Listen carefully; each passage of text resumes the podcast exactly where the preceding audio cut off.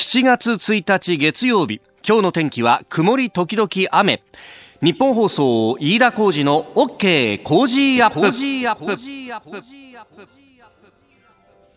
朝6時を過ぎました。おはようございます。ニッポン放送アナウンサーの飯田浩二ですおはようございますニッポン放送アナウンサーの新行市佳ですこの後8時まで生放送飯田浩二の OK 工事アップ先週の金曜日は G20 大阪サミット開催直前ということで、えー、大阪にあります日本放送の関西支社からお送りいたしました。えー、新業アナウンサーもね、今回は大阪出張。はい。いつもはお留守番だもんね。そうなんですよね。でも、本当にこういう国際会議を取材するのって初めての経験だったので、うんうんうん、もうすべてがすべて新鮮すぎて、そうだよね、驚きの連続でしたね。ね、うん、プレスセンターこんなに広いんだとかね。いろんな国の言語が飛び交っていたりとか。もうそこら中でなんかさ、レポートやってたよね。そうそう。ね、あの中庭にちょうどいいプレートみたいなのが G20 のあって、そこにずらーって各局並んでレポート入れてて、うわーと思いましたね。ねまあ、あの、プレスセンターと、それからあのね、えー、日本の食だとかいろんな文化をこう、はい、紹介するブースなんてのも取材をしましたけれども、まあね、えー、オリンピックの、うんそうだよ。そうですよ。あのー、ね、2025年の大阪万博が結構大きくわーっとこう出てたんだけど、はい、なんかその脇の方にちょっと遠慮するような形で、オリンピック・パラリンピックのマスコットのね、えー、なんだっけ？ミライトワとソメイティ。よく知ってるね。いやいやいやいやいやそうそうなんだっけ、この一末目のこいつみたいな。そうだそうだそうだ。そうで、そのね、あの、ぬいぐるみの大きいのが置いてあって、うん、ああ、やっぱ、ささやかながら PR するんだと思ったら、その奥に。ねえ。聖火のトーチが、そうだよね。オリンピック、パラリンピックともにね、並んでいて、そうなんだよね。しかも実際に持つことができたんですよね、私たち。そうそうそうそうそう、うん、後ほど写真アップしようかと思うんですけど、あれさ、不思議だったのがさ、その、通りかかると、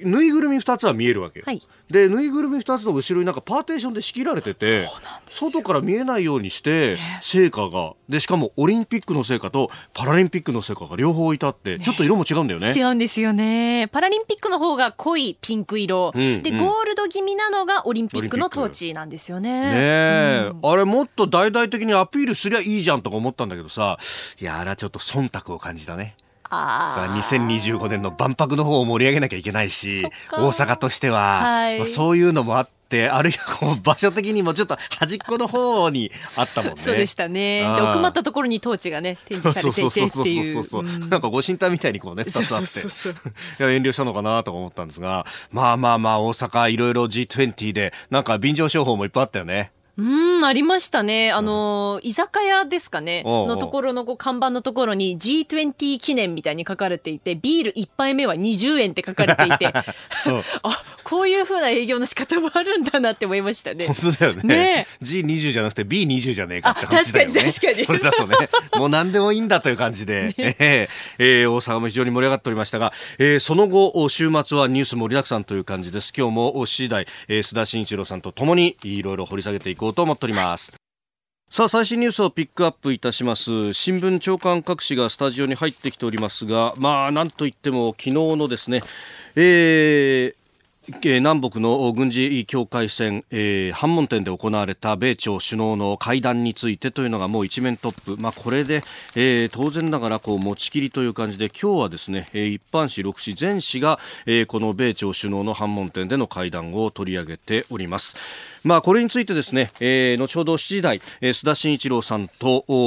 詳しく話をしていきますし、また、あの、北朝鮮情勢であるとか、あるいは安全保障の専門家の方々にも直接電話をつなぎまして、まあ、どういったあ影響が今後あるのか、そしてその背景などについても、えー、伺っていこうと思います。まあ、私も昨日ですね、これ、えー、生中継で、まあ、あの、日本のメディアね、途中で終わっちゃったりなんかしたんで、えー、その間はずっとインターネットで生中継してているところが海外のメディアなどであったのでそれをずっと見てたんですけれども、まあ、あの現場は大混乱と、まあ、ある意味こうそこら辺の仕切りまでせずに、まあ、決まった部分もあったのかなというよような感じでありました。怒号が飛び交うなんてところもね、えー、あれネットで生中継されるとそういうところまで赤裸々にこう出てくるんでそれはそれで面白いなと、えー、思いました。まあこれについては後ほど次第じっくりとやりたいと思います、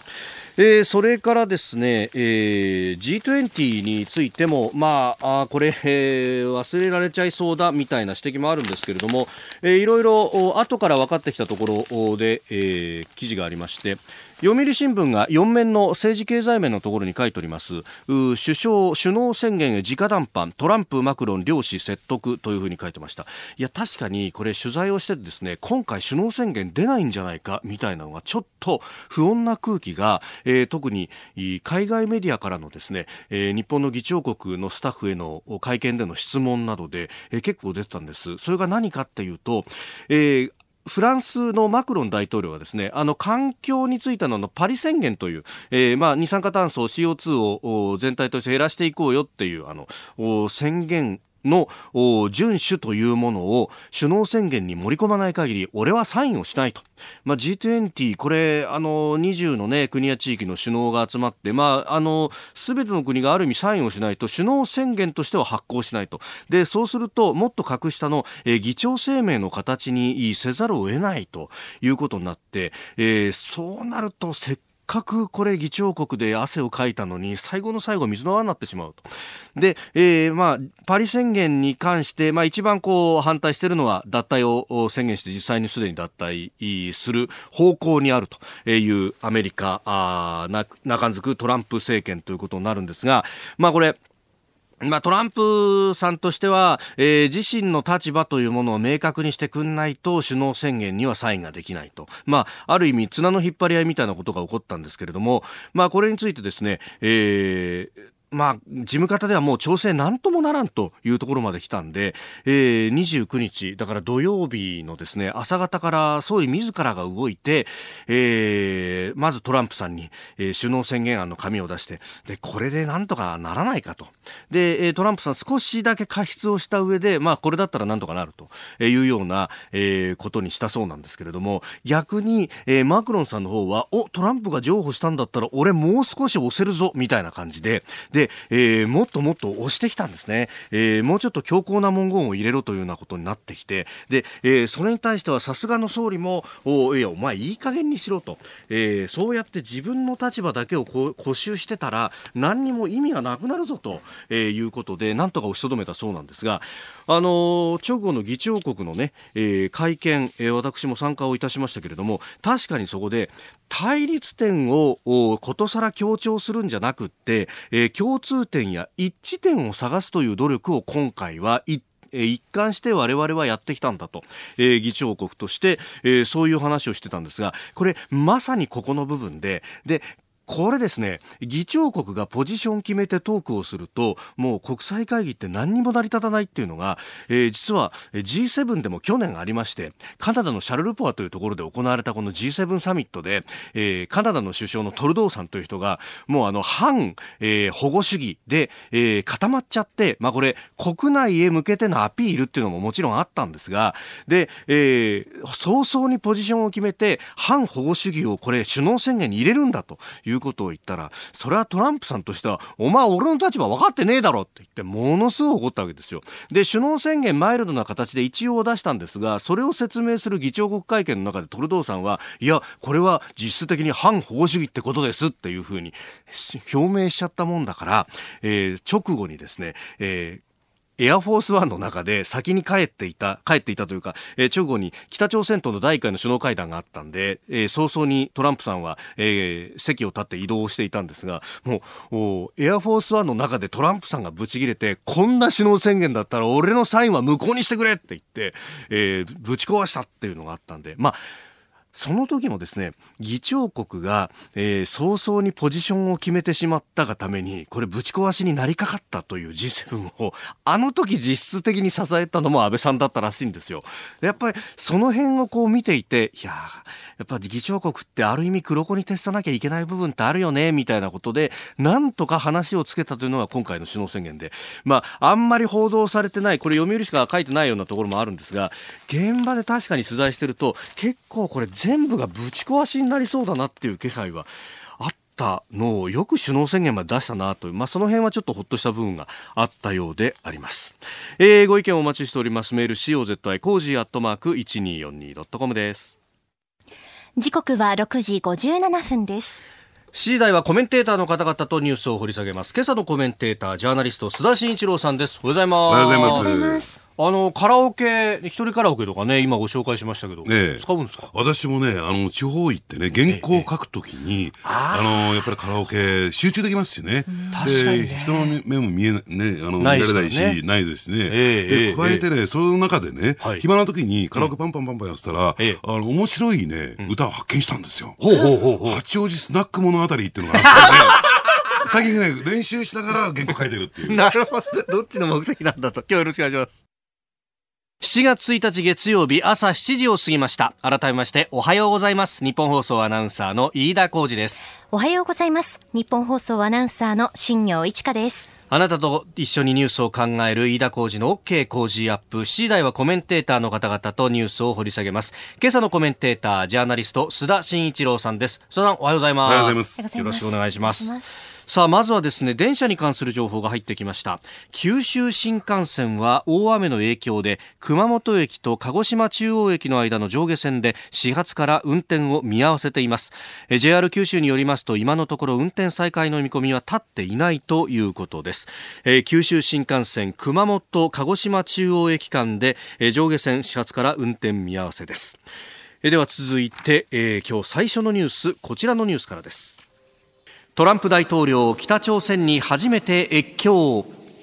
アメリカのトランプ大統領と北朝鮮の金正恩朝鮮労働党委員長は昨日南北軍事境界線にある反問店でおよそ50分間会談しました。トランプ氏は現職アメリカ大統領として史上初めて境界線を越え北朝鮮に足を踏み入れております。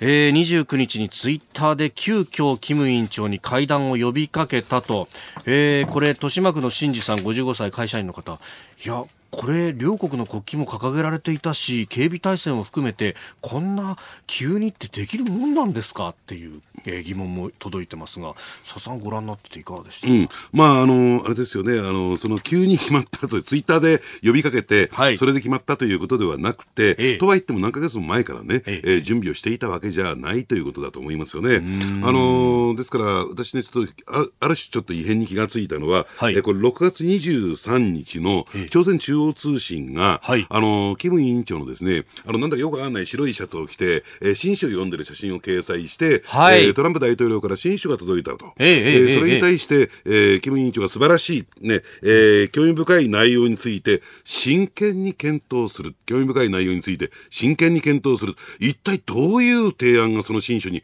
あったんだろうかっていうね、問題意識を持ったんですよ。はい、でそうするとですねやっぱりその後の動きを見てみると、えー、やっぱり、えー、なんですか G20 のねこの日程で、えー、韓国に行くというのが浮上してきたときに、はい、えー、ね、で反問店に行くというようなねスケジュールも見えてきた段階で、ここで何かサプライズがあるんではないか。というようなですね、えー、そんなような想像ね、想像を、はい、えー、えー、あるいは妄想と言ったらいいのかな、えー、をですね、ちょっと考えてた、頭に浮かん浮かべてたという経緯がありますが、こういうことだったのか。っていうね。なるほど。まあ、ある意味、丹念に見てれば、こう、伏線めいたものは、あったっちゃあったと。そうなんですね。あの、ですからね、トランプ、まあ、アメリカの大統領ですから、はい。ね、一人だけ伊丹空港に来ちゃうやつですよ。ね。あの、他の人はみんな関空に来てね、大変な思いしてるのに、ね、ねそれだけ、えー、ね、セキュリティを完璧にして、しかもビーストでガーッと突っ走っていくわけですから。大統領専用車でね。えー、で、そこら辺考えると、はい、思いついたからね、はい、えー、ね、軍事境界線越えてなんていうね、状況にならないと思いますよ。うん、なるほど。まあ、で、今回ね、あの、これだけのことが起こったと。で、一応、こう、2、3週以内に、こう、チームを組んで協議をするというような話も出てきてましたけど、ねこれ、中身がどうなるかっていうのは、これから次第ってことになるんですかね？そうですね。あの、そういった点で言うとですね、えまあ、政治賞であったことは、これ間違いないんだけども、うんうんうん、ですから、あの、よくね、はい、多くの指揮者が、えー、やっぱり11月、今年11月ぐらいから本格化する大統領選挙を強く意識してというふうな言い方をしてますけども、はい、私はね、必ずしもそうは見てない。まあ、おそらくその効果も狙ってることは間違いないと思いますけどね。はい、えー、ただそうじゃなくて、やっぱりどうなんでしょうね、キム委員長とは会おうと思えばすぐ会える関係にあるんだよという、その人間関係をですね、はい、えー、例えば北朝鮮の内部に、あるいは中国に対して、えー、メッセージと、強烈なメッセージとして送ると、えー、いうこと、えー、そしてもう一つはですね、はい、あの、やっぱり北朝鮮の内部のまとめ上げるためにですね、はい、やっぱりこうどうなんでしょうね、えー、トランプ大統領としては全面バックアップもするし、ね、うん、あるいは今、アメリカは、その北朝鮮に対して、ある種の敵意、その軍事攻撃をするという意味での敵意は持ってないんだ。っていうね、はい、えー、そういうメッセージを送るということに関して言うと、非常に大きく役立ったんではないかなと。ですから、えー、まあ、いろんな意味でこうメッセージを発するという点ではね、うん、非常に大きなインパクトがあったと思いますよ。うん。まあ、トランプさん自身もあるいは解説記事の中にも、今まで反問店に行く、軍事境界線のところに行くっていうのは、対北朝鮮の圧力のアピールだったけど、今回それとは全く真逆だと、平和のために行くんだっていう話をしていて、まさにそれがメッセージになるわけです、ね、そうですね。ですから、これ映像で、えー、これだけでですね、出てくれば、はい、強烈な言葉なんかよりもですね、あのシーンを見れば、その意味数とかね、よく伝わると思いますよ。ええー、この後、7時台、えー、おはようニュースネットワークのゾーンでも、まあ、専門家の方もつなぎながら、このトランプ大統領、北朝鮮の金正恩委員長と反問店での会談というニュースを取り上げてまいります。おはようニュースネットワーク。東京有楽町日本放送キーステーションに全国のラジオ局21局を結んでお届けいたします。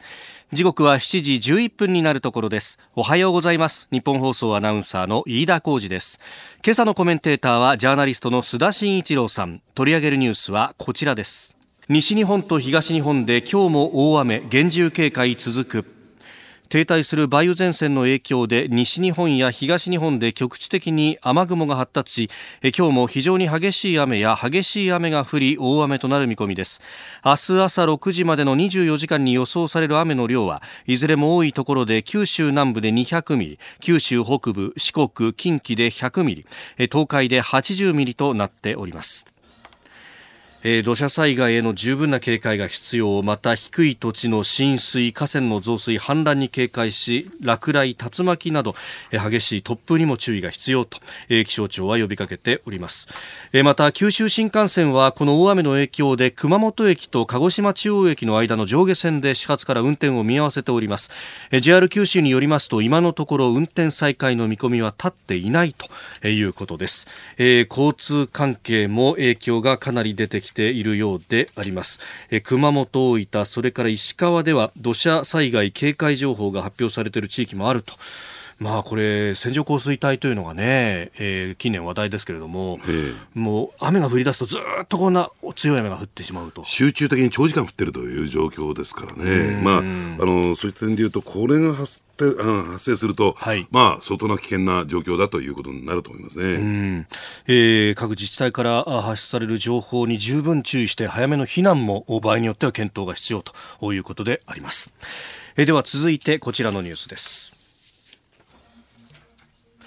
トランプ氏と金正恩委員長反問店で電撃会談。昨日アメリカのトランプ大統領は反問店の非武装地帯 DMZ を訪れて北朝鮮の金正恩朝鮮労働党委員長と会談を行いました。おとといトランプ氏がツイッターで呼びかけそれに金正恩氏が答える形で実現したとされております。えー、ということで、まあ、突然会うことになったのか、まあ、ある程度根回しがあったのかというあたりも、ね、えー、両者の思惑はどういったところにあるのかというあたり、えー、ジャーナリストで北朝鮮情報専門サイトデイリー NK ジャパン編集長の江ヨンギさんに電話をつなげます。江さんおはようございます。おはようございます。よろしくお願いいたします。よろしくお願いします。あの、これは本当に突然だったんですか？事前の準備ってあったんですかね？あのアメリカは事前に、まあ、ビーガン氏が訪韓するなどして準備あったと思うんですよね。特別代表、ね、ただやっぱり最終的にその金正恩が決断したのは、やはりそのトランプ氏のツイッターだっていうのは、これはまあ、おそらく本当だというふうに私は思っております。はあ、まあ、ツイッター見て驚いた、いや、逆にあのツイッター見てたんだっていうふうに僕ら驚いたんですが。もちろんあの、北朝鮮はあのトランプ氏はツイッターを通じてあのいろんなこう意見表明をしておりますので、はい。まあ、あの金正恩氏がというよりは、北朝鮮は常にそのあのトランプ氏のツイッターを見ていると思見てる見てるでしょう、はい、これ、やっぱり金正恩氏としても、次の会談っていうのは、是が非でもやりたいっていうのは、どっかにあったわけですか？あの2人ともあったと思います。あのー、まあ、確かにそのベトナムのハノイでは決断したと言われてるんですけども、ええ、この2人自体は、関係自体は、決して悪くはないんですよね。あのつい先日もお互いにあの新書を交換したりとか、あのはあのトランプ氏はあまりその金正恩氏のことをあのことさらこう批判するわけでもないっていうことを考えると、アメリカとアメリカと北朝鮮っていうのは相変わらず厳しいけども、トランプ氏と金正恩氏の関係はそんなに悪くないっていうことですよ、ね、トップ同士と政府同士というのは違うという話なわけですね。そうですね。まあトランプ氏はそもそもあのやっぱ国内ではやっぱりいろいろ問題抱えているので、ただし金正恩氏はあの国内は独裁者でやりたい放題できるうところで、はい。えー、スタジオには須田慎一郎さんもいらっしゃいます。はい、あの、高さんおはようございます。よろしくお願いします。あの、私はね、高さんに関して言うと、やっぱり日本にでは、はい、日本ではですね、えー、北朝鮮の国内情報に関してはピカイチだと。えー、そういう認識を持ってるんですけれども、あのまあ、あの外交候補者として知られるね、北朝鮮が、まあ、今回、このトランプさんの、えー、まあ、えっと、突然のね、えー、要請に対して答えると、今、北朝鮮の外交スタイルというか、外交ってのはどういう状況になってるんでしょうか？あのまず前提としては、トップ会談を好む、トップ会談トップ会談でトップを会トップを会談トップと会談して事態を打開するということと、あのそういったこう機会があればですね、あの一気にそのまず世論を気にしなくていいわけですから、こういった機会があれば、あの世論を気にせずに、フットワーク軽くいけるっていうところでは、まあ、彼らはよく速度戦っていう言い方もするんですけども、割とそういった意味ではこう行動は早いですよね。コさんあの、今回の随行員の中にね、あのハノイの時にいた人がいなかったんじゃないかということは指摘されてますけど、外交の主導権がその外交部に変わったとかいう指摘もありますが、これはどうですか？あでも、えーとね、見る限りですね、あのほとんどの方はオールスターで切ったと思うんですよね。えー、だからあの基本的に、まあ、北朝鮮の外交部、外交部っていうか、北朝鮮の外交はあの労働党の外はい、外交部がするわけですから、そこに関して何かこう主導権が変わるということは、それは、まあ、私は全くないと思います。なるほどでまあ、仮に指導あの進め方が変わったとしても、はい、基本的に北朝鮮の外交を決めるのはすべては金正恩ですから、あまりそこは意味ありません。うん。じゃあ今まで通り段階的な制裁緩和と非核化ってものを求めていくのは変わりないって感じですか？あの北朝鮮というかあの、まあ、あのアメリカ求めてはいると思うんですけど、そんな話、まあ昨日はできてないですよね。なるほど、その辺もこれから2、2 3週間の間でチーム組んでやるっていう、そこになっていくわけですね。うん、ただそれはやっても果たしてどこまでするかどうかっていうのは私は疑問だと思います。あのトランプ氏も金正恩氏も言ってるのは、とにかく会うことが最大の成果だと。で彼ら二人は本気でそう思ってますから。なるほど。わかりました。コウさんどうもありがとうございました。ありがとうございました。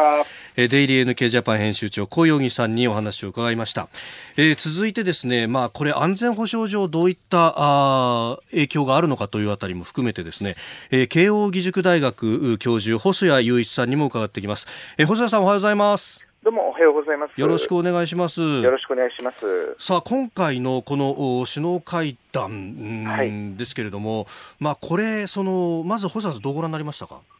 そうですね、あの実質的なあの米朝間での協議というのはほとんど今、準備が進んでないと思いますから、うん、まあ、あくまでも国内向けのアピールということは非常に大きいと思いますね。うん。一部にはそのイランとのね、えー、はい、まあ、緊張関係も抱えていて、二正面はできないから、こっちは緩和したんじゃないかみたいな指摘もありますが。そうですね、むしろあのイランの時にですね、やはりあのボルトン、ジョン・ボルトン氏ですね、はい、大統領補佐官が非常に強硬な態度をとって、まあ、あの戦争寸前まで行ったということをトランプ大統領自らが言っていましたが、はい、私はやっぱりあのようなトランプ大統領が言っていた、つまりあのボルトン補佐官の強硬路線に対して、今、あの北朝鮮、深刻にあの軍事攻撃というものに対する懸念が一部で出ているのかもしれないですよね。うんあと、そのトランプ大統領が会談後、記者団に対して、あの、はい、短距離ミサイルの発射実験、この間、ハノイの2月以降やってますよね。それ、あんまり気にしないというふうにも述べてますよね。この辺っていうのは東アジアの全体のパワーバランス変えたりしますか？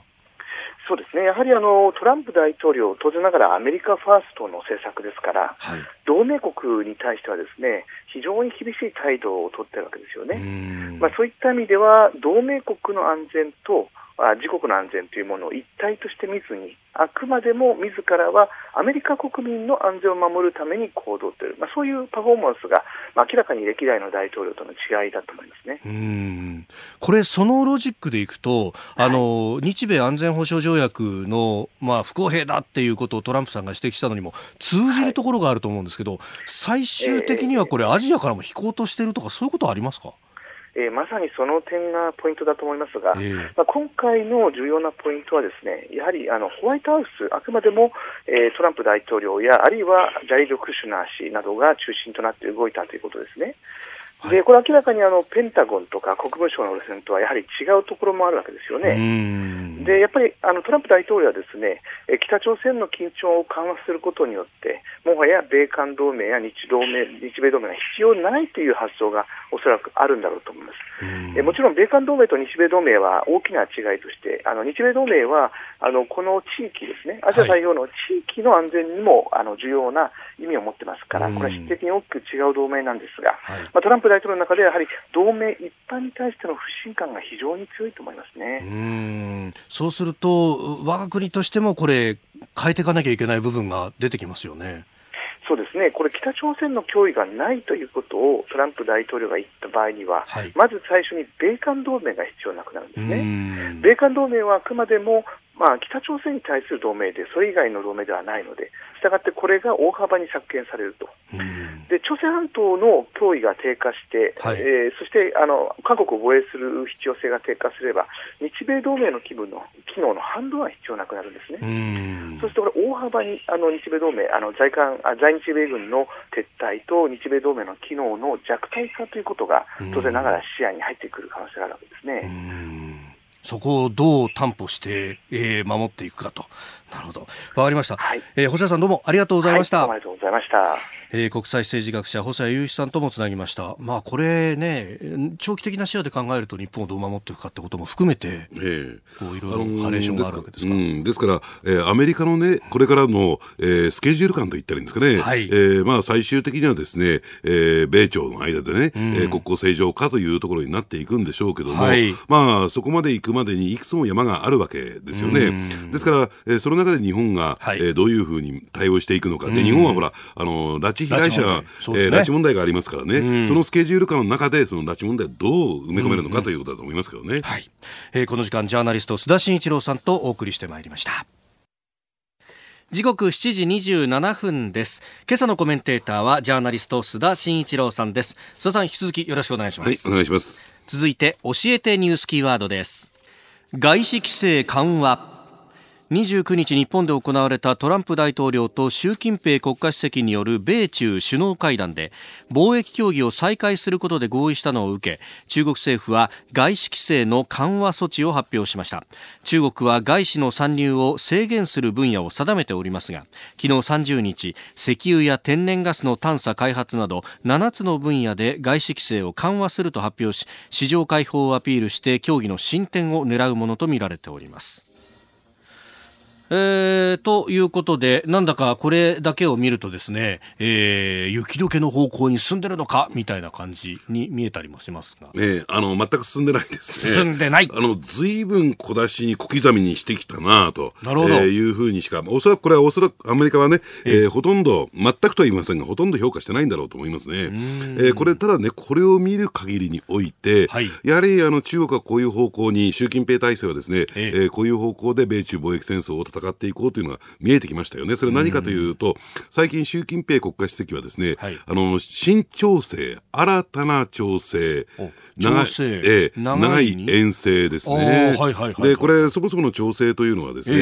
ー、あの、国境内戦の時にですね、1934年から2年間続いた、まあ言ってみれば、えー、圧倒的に強い国民党軍に対してですね、共産党軍が撤退戦をね、はい、2年間繰り広げたわけなんですよ。で、その時にですね、なんと驚くべきことに、1万2500キロをですね、はい、まあ配送し、徒歩で、えー、撤退したということなんだけども。どんどん内陸へ内陸へってね。えー、まあこれはある意味での持久戦なんですね。で、この持久戦を戦い抜いたことによって、て、その間ですね、はい、えー、国民党は、えー、日本軍との戦争に入って、えー、疲弊していって、で、結果的に、えー、体力が低下していく。はい、一方で、えー、共産党軍はですね、うん、えー、えー、失礼、えー、毛沢東、えー、体制を確立するというですね、はい、歴史的偉業と位置づけられている。それが再び今回、始まったんだと、えー、習近平さんは、えー、そういう発言をし、そういうふうに言い続けてるんですね。でつまり持久戦なんですよ。はい、持久戦ですから、うん、えー、小出しにして少し抵抗して、少し抵抗してっていうね、はい。えー、いうところなんだろうなと思いますし、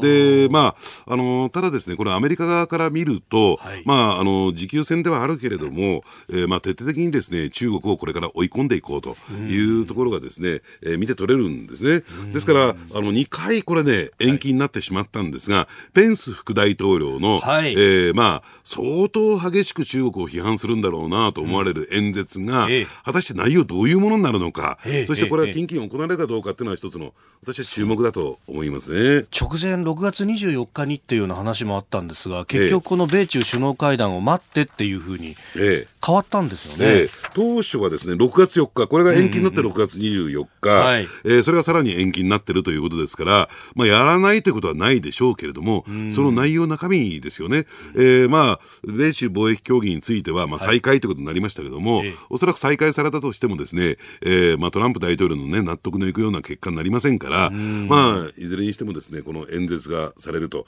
じゃあ、トランプ大統領のね、はい、えー、まあ、最終的な狙いってのは何なのかっていうとですね、まあ、結果的にはこれは中国経済が、えー、非常に大きく衰退していくことにもつながるんだけれども、はい、要するにサプライチェーン、つまり生産体制をですね、はい、今、えー、中国中心に移っているものをアメリカにもう一回呼び戻すというのがトランプ大統領の、これあんまりね、メディアは指摘しないんだけども、はい、えー、最終的な狙いは、私はそこにあるんではないかなと思いますね。えー、そうすると製造業も回帰させていく。そうですね。あのー、ですから、えー、トランプ政権というかですね、ホワイトハウスの今の体制を見てみますとね、二つの系統というか、二つのグループがあるんですよ。はい、で、一つはですね、やっぱり経済政策を、まあ、えー、ハンドリングしている、うん、えー、ピーター・ナバロー、えー、補佐官のグループと、はい、そして人権宗教安全保障のですね、うんうん、えー、ペンス副大統領とポンペオ国務長官、はい、まあ、あの、のグループに分かれていて、やっぱり今後ね、この問題というのは、もちろん、はい、えー、安全保障問題とですね、裏腹コインの裏表ですけれども、うん、やっぱりピーター・ナバロ氏のね、えー、動きというのを、やっぱり注目してもらいたい。で、そのね、じゃあ G20 で、私ずっと見てたのはピーター・ナバロ氏の、その表情、行動なんですよ。えー、で、えー、そうするとですね、はい、とりあえず、米中首脳会談が終わって、うん、えー、問題先送りということですね、協議再開が決まりましたよね。はい、顔をしかめてました。肩をすくめてました。なるほど。ね、あのー、嫌そうな顔をして、今に見てるよという表情が見て取れましたよね。ですから、えー、まあ言ってみればですね、これで何かこう、問題が解決していくというふうには、おそらくですね、うん、トランプ政権もホワイトハウスも見てないんではないかなと。これから相当激しいやり取り、バトルが行われるんだろうなというのが、ナバロ氏のですね、うん、表情からは伺いましたね。今回はじゃあ、その、ある意味国務省ラインが主導したっていう形になったわけなんですかね。いや、というよりももう完全ホワイトハウスですよ、これは。えー、なるほど、えー。今日のキーワード、外資規制緩和でした。お送りしております日本放送飯田浩二の OK 工事アップ。お相手私日本放送アナウンサー飯田浩二と。新業一華がお送りしています。今朝のコメンテーターはジャーナリスト須田慎一郎さんです。須田さん引き続きよろしくお願いします、はい、お願いします。続いてはここだけニューススクープアップです。この時間最後のニュースをスクープアップ。G20 閉幕。須田慎一郎さんが総括20カ国地域の首脳会議 G20 大阪サミットはおととい首脳宣言大阪宣言を採択して閉幕しました。この時間は今回の G20 の成果問題点議長国としての評価などジャーナリスト須田慎一郎さんに評価総括していただきます。さあ首脳宣言がとりあえず出てというところ。まあ一致点を見出すというふうに総理は閉幕の会見では強調しておりました。須田さんどうご覧になりましたか？はいあのー、まあそういった意味では自由公平無差別で透明性がありというね、はい、あ綺麗な文言が並んでたんだけれども、うん、やっぱりその保護主義に対する保護主義の台頭に対するですね批判的な文言が出てこなかったっていうことで、ええ、相当そのアメリカに配慮したんだろうなと、相当苦しいこれ首脳宣言だったんではないかと私は思いますけどね、はい、まあとはいえですね今回の G20 というのはもう1人も3人も4人もですね、ええ。えー、米中貿易戦争、はい、まあがですねどうこれ、えー、何かの決着の糸口をね見せるのかどうかというのが最大の焦点だった、ということはですねこれ多国間で協議をしても意味がありませんから、はい、G20 と言いながらですよ、ええ。ー、米中首脳会談というのが、えー、これが最大の焦点だったということなんだろうと思いますね。はい、えー、ですから、えー、この米中首脳会談を受けて即座にですね、えー、まあその対立が激化していくっていうよりも問題を先送りした一定の時間的な猶予を得たという点では、それなりの成果があったのかなと。ただ、そうは言ってもね、はい、あのまあ、まるあのイのね、二国間の、えー、交渉協議が、えー、最大の焦点ではあるけれども、うん、そうは言っても安倍さんね、はい、そのマルチのあの多国間のですね場でおいてもですね、えー、ある意味でこのどうなんでしょうね、米中この貿易戦争に対して何らかの方向性を、まあ、見出そうと一生懸命やってたことはこれ間違いない。その意味するところがですね、はい、WTO 改革なんですよ。ほうほう。ね。えー、世界貿易機関の、えー、がですね今機能不全に陥ってるんですね。でどうしてこの、えー、WTO が機能不全に陥ってるかというとですね、はい、WTO の最大の役割これは私の個人的な認識なんだけども、うん、要するに、えー、二国間の貿易紛争をその収めるといったんですか、はい、えー、紛争解決機関が実は WTO にはあってこれまあ言ってみれば二審制なんですけどね、はい、えー、機関があって、えー、それにきちんとしたルールが、えー、設定されていて各国そのルールあるいはその、えー、裁定に従うというね、うん、そういう状況が作られてると。はい、あのですからちょっと話横にそれるんですけどね、えー、アメリカが例えば中国に対してファーウェイ問題でさまざまな、えー、まあ、あの対応を取りますよね、はい、えー、まあ、制裁措置を取りますよね、で必ず安全保障上の問題があるからと、うん、えー、そういう国内手続きを踏んで、はい、えー、まあ、ファーウェイに対する制裁措置を取るという状況になっている、あるいは中国に対する完全の措置もそうなんだけれども、はい、なぜ安全保障上の問題があるというね、前提を作るのかというと、うんそれが WTO ルールなんですよ。あそうなんですね。ええですから、アメリカもですね、その WTO のに対して非協力的とは言われますけれども、はい、とりあえずそのルールにはのっとった対応を取ってると。あまあ、ほとんど日本のメディアの、えー、指摘には、ね、書いてませんけどね。うん。お墨付きを得てるみたいですね。えー、で、話を元に戻しますけれども、はい、その紛争解決、その機能というのは、えー、WTO にとってですね、クラウンジェル、王冠の宝石と。言われていて、はい、要するに王冠があるのもそのジェルがあるからだと、ええええ、そのジェルに当たるのがこの紛争解決機能なんですね。でところがですね、えー、この2017年夏以来ですね、はい、えー、アメリカはその紛争解決機関中でも二審の上のうちのですね上級委員会に強い強い不満を持っている、なぜ不満を持っているのかというと、はい、えー、中国と、えー、アメリカの間ではですね、この紛争解決機関にですねある問題を委ねたんですね。それは何かというと、その中国は、えー、まあ言ってみれば政府自治体、そして、えー、政府系の企業が、さまざまな形で、えー、輸出か輸出企業に対して補助金を出して、うん、まあ結果的にその価格であるとかね、価格面での競争力を強化していると。これは不公平じゃないか。はい。ね、その補助金を出すってことは不公平じゃないか。で、えー、ということを訴えていたんですけれども、ええ、ただですね、WTO のこの紛争解決機関はですね、はい、えー、政府系企業の補助金は、うん、えー、政府機関に当たらずと。あ政府系企業から出る補助金はということですよね。えええ当たんないんですか？当たらないと。ええというような判断を下したために、はい、おかしいだろうとどう考えたってっていうだって政府とほぼ一体だろうと、ええ、いう話ですよね。まあほぼじゃなくて完全一体だと私は思うんですけどね。で、うん、その判断を下したっていうことに対してあの切れちゃいましてね。もうそのなんですか？その上級委員会というですね、はい、まあ裁判所みたいなのがあるんですが、ええ。えー、それのですね、えー、裁判官つまり委員を決めることに対して徹底的な妨害を施しているわけなんですね。はい、で、結果的にこのままいきますとね、年年末にはですね、この上級委員会は、機能不全に陥ります。おええ、そうするとクラウンジェルのジェルがなくなるということで、なんとかですね、うん、えー、世界各国は WTO が、えー、機能するように、はい、ね、えー、まあ、その、まあ、まあ、言ってみればですね、そのやっぱりこの、えー、問題ありますよ。その政府系企業がですね、補助金出してもそれに当たらない。なんとかそれを改革しようじゃないかっていう方向に今動き始めたと。安倍さんそれにかなり積極的に取り組んでいるということなんだろうと思いますけどね。なるほど。それで、今回の成果文書の中にもこれ、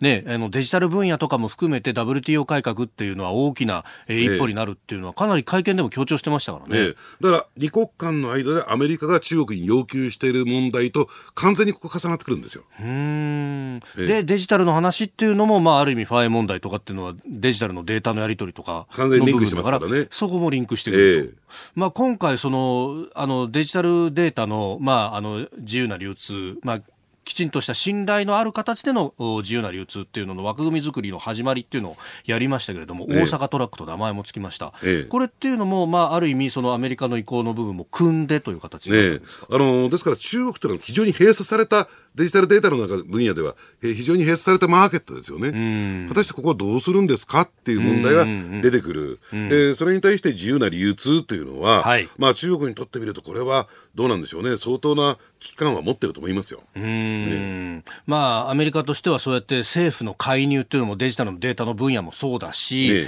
それからあの出資補助金の分野でもそうだし、ね、まあ、そういうのを一つ一つひっぺがしていきたいと。知的財産権の分野もそうだしと。で、ただそれをですね、やっぱりアメリカは WTO の場では無理だろうと。はい、だからもう徹底的に強烈な、えー、最強度のプレッシャーっていうふうにアメリカ呼んでるんですけどね。はい、中国にかけていかざるを得ない。えー、えー、で、中国としては、えー、この前のね、コーナーで申し上げた、持久戦、慎重性に持ち込もうとしているというのが実態ですね。うん、なるほどね。で、その中で、こう、まあ、ある意味中国をこじ開けつつ、まあ、アメリカの意向も組みつつでやる一つの落としどころがその WTO の改革っていうものを前面に押し出して、でデータの流通とかも WTO にとりあえず任せてみようよっていうふうになっていったと。はい、はあ。あんまり報じられませんね。そうですね。これ非常に WTO 改革っていうのは、え重要ですから、まあ、米中貿易戦争のコインの裏表の裏側としてねちょっと注目しておいていただきたいなと思いますね。これ日本だって、まあ、WTO が吹っ飛んでしまって、本当に全部二国間でやれよみたいな話になると、